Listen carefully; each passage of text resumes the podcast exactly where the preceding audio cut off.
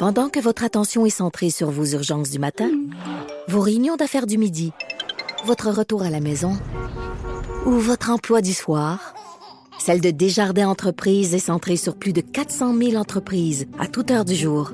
Grâce à notre connaissance des secteurs d'activité et à notre accompagnement spécialisé, nous aidons les entrepreneurs à relever chaque défi pour qu'ils puissent rester centrés sur ce qui compte, le développement de leur entreprise.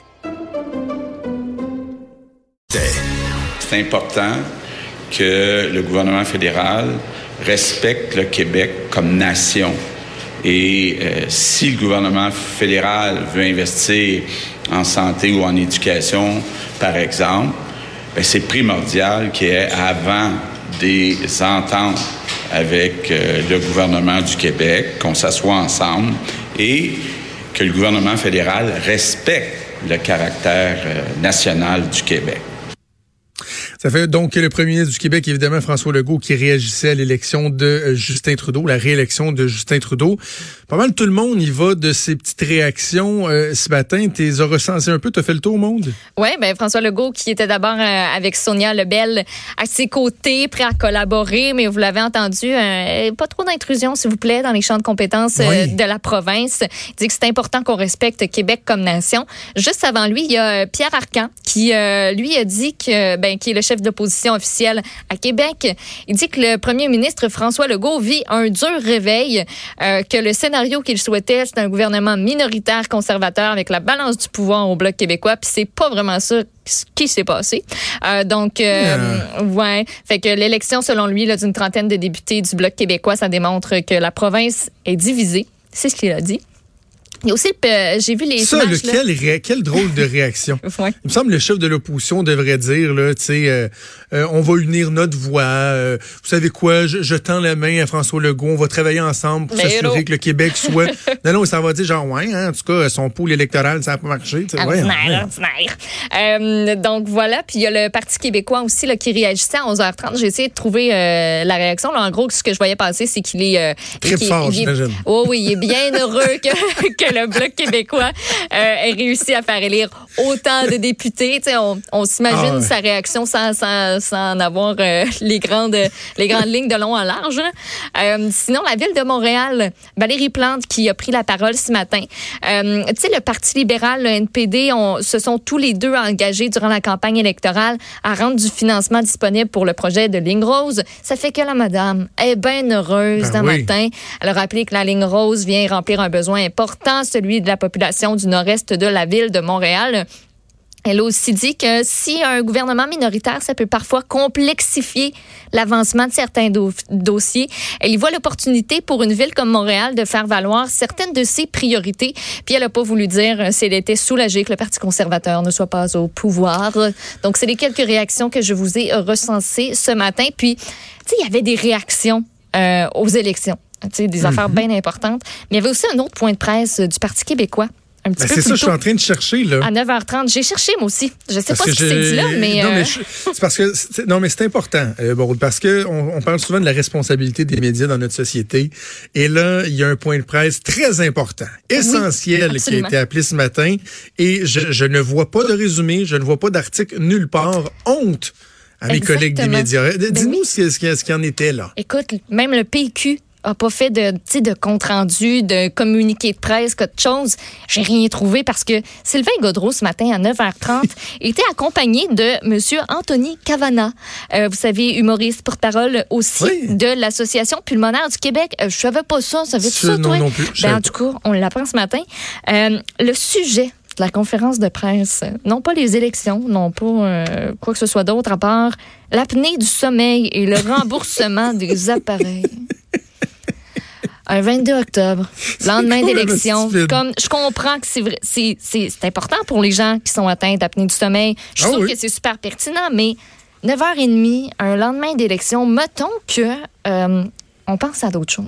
On n'a peut-être pas la tête à ça. Et, euh, je dois dire, euh, anecdote, là, ici, là, sur la colline parlementaire, euh, tout le monde narguait un petit peu, niaisait un petit peu le, Parti québécois qu'on a vu la convocation passer un matin. J'écrivais au directeur des communications, un super de bon gars. Je dis, qu'est-ce que vous faites là? Lendemain l'élection, le premier ministre va réagir à l'élection, ton chef va réagir à l'élection, le chef libéral va... C'est quoi l'histoire, l'apnée du sommeil? Puis il me dit, ouais, mais c'était la seule journée qu'Anthony Cavana était disponible pour venir à l'Assemblée nationale. Mais c'est pas grave. Tu dis, écoute, on va le faire sans toi une autre journée. C'est une occasion totalement manquée. Puis pire que ça, Sylvain Gaudreau, qui veut probablement se lancer dans la course à la chefferie euh, au Parti québécois, sérieusement, il se couvre un petit peu de ridicule. C'est pas, pas grave, là. Je veux dire, c'est pas son éthique, c'est pas ses valeurs, mais comment passer dans le beurre? Ouais, non, à 9, h le lendemain matin de l'élection, tout le monde a dormi 2-3 heures. Tu colles un point de presse sur l'apnée du sommeil. Justement, tout le monde a envie de dormir. Là. pas le temps de parler de l'apnée. Il devait pas y avoir un chat dans ce coin-là. Puis en tant que député de Jonquière, t'es député dans le coin du Saguenay, il s'est passé des affaires, il y a eu des mouvements, puis comme ça aurait été ah le fun qu'ils prennent la parole pour ça, mais écoute, hein, on choisit nos, nos batailles. OK. Aujourd'hui, donc, bon, évidemment, on parle des, euh, on analyse, on décortique les résultats électoraux, mais c'est quand même une journée importante ailleurs parce que la commission Laurent, donc la commission présidée par euh, Régine Laurent pour, euh, bon, évidemment, suite au, drame de Granby, la jeune fille martyre de, de Granby, ça débute aujourd'hui, ces travaux-là. Oui, puis d'ailleurs, tu parles de la fillette de Grande-Bay, c'est directement à cause de ça qu'on a mis sur pied la, la commission. Elle a évoqué euh, cette, euh, cette petite fille-là. Elle a dit lui avoir lui donné euh, un nom. Elle l'a appelée Tilili. Je ne sais pas si je le prononce comme il faut, mais c'est un prénom d'origine haïtienne. Donc, elle a décidé de la baptiser à sa façon. Elle a souligné que son anniversaire de 8 ans, ça a arrêté il y a une semaine. Puis elle a dit, c'est pas la première enfant qu'on échappe. Euh, ils ont observé une, une, minute de silence là, à sa mémoire euh, aussi. Elle a dit d'entrée de jeu que c'était désolant d'être obligée d'être ici aujourd'hui parce qu'être ici aujourd'hui, c'est un constat d'échec. Donc, euh, le mandat de la commission, ben, c'est de réfléchir au fonctionnement du réseau de la protection de la jeunesse. On va se pencher aussi sur la loi qui encadre ces services-là, le rôle des tribunaux, des services sociaux, des autres partenaires qui font affaire avec euh, la DPJ. C'est formé de quatre élus.